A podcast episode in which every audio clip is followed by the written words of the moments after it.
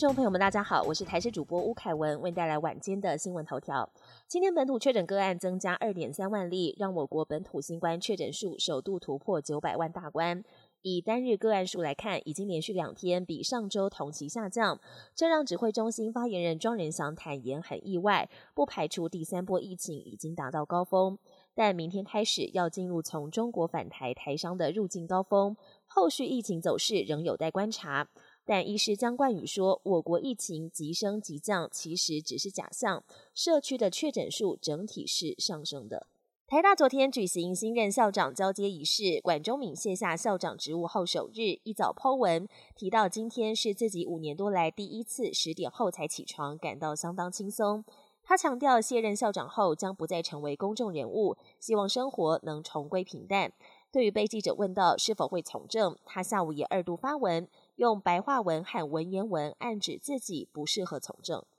辉瑞关系企业辉智医药股份有限公司旗下的降血压药麦优定五毫克，因为有消费者拨开发现有铁丝，食药署宣布下架回收。对此，辉智医药提出回应，目前没有发现其他类似事件。针对有民众发现有铁丝，但因为没有办法取得混有异物的药定。因此，希望投诉者能够提供药定，让他们进行化验，尽早厘清异物内容。另外，公司也主动向主管机关提出预防性回收。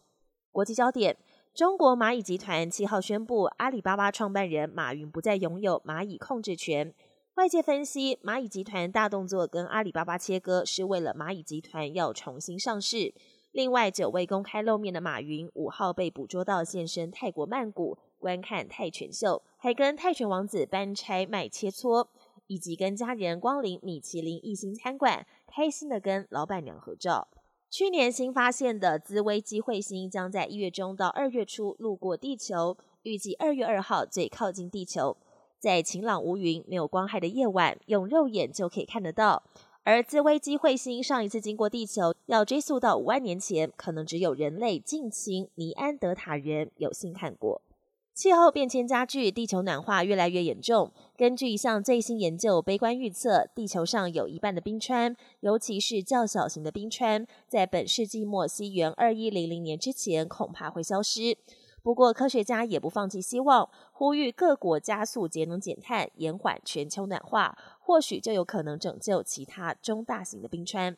本节新闻由台视新闻制作，感谢您的收听。更多内容请锁定台视各节新闻与台视新闻 YouTube 频道。